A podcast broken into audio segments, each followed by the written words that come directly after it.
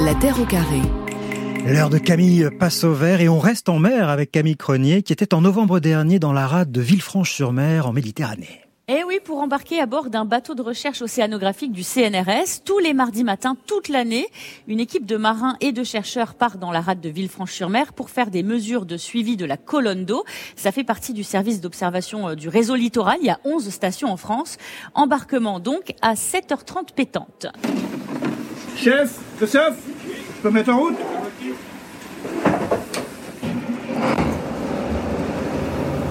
Donc je suis euh, Laure Mousseau, enseignante chercheuse océanographe à l'Institut de la mer de Villefranche et je m'occupe de la série d'observation Point B. Laure, on va où On a trois sites que l'on suit toutes les semaines pour voir comment se comporte la, la colonne d'eau, la santé de la colonne d'eau.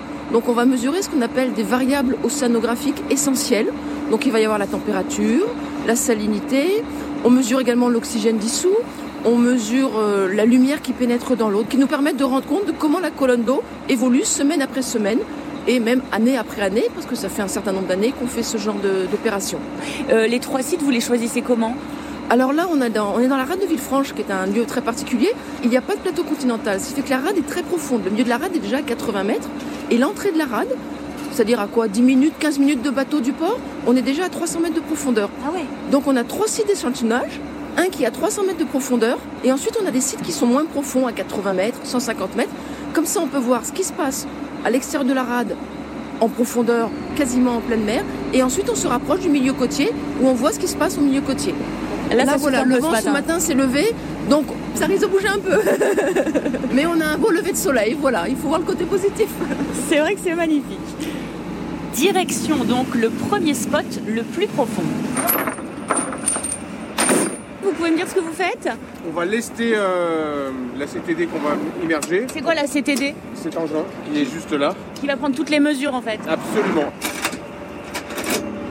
Ce qui est important quand on fait ces échantillonnages qui sont pour de- des séries, c'est qu'on échantillonne toujours plus ou moins à la même heure. Parce que comme on regarde également le compartiment biologique, dont le phytoplancton, les petites algues qu'il y a, et qui fonctionnent entre autres grâce à la lumière, si on n'échantillonnait pas toujours par rapport au même type de lumière, on on n'aurait pas les mêmes estimations. Donc là, la sonde est remontée. Finalement, on l'a envoyée qu'à 257 mètres. Parce que comme il y a du vent, le bateau dérive. Et dans ce cas-là, ben, comme je vous expliquais, il y a une vallée. On se rapprochait des bords de la vallée, donc le, le fond sous le bateau était moins important.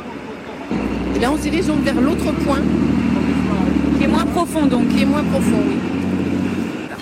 Donc là, dernier point. Dernier point, ouais. Et c'est cette eau-là qu'on va analyser pour un certain nombre de paramètres.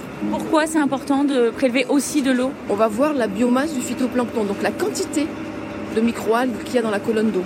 On va également mesurer, par exemple, l'oxygène dissous. Comment la vie dans la colonne d'eau existe. Et pourquoi vous le faites que dans une euh, entre guillemets petite profondeur, pas à 300 mètres là-bas? Pourquoi? Parce que le point B est un point historique qui est observé depuis 1995 avec une sonde profileur. Et en fait, on a des données depuis 1957 à ce point-là. Et si on veut pouvoir avoir une continuité dans l'espace et dans le temps, il ne faut pas qu'on change de point d'échantillonnage. Si on changeait de localisation, il faut tout recommencer à zéro.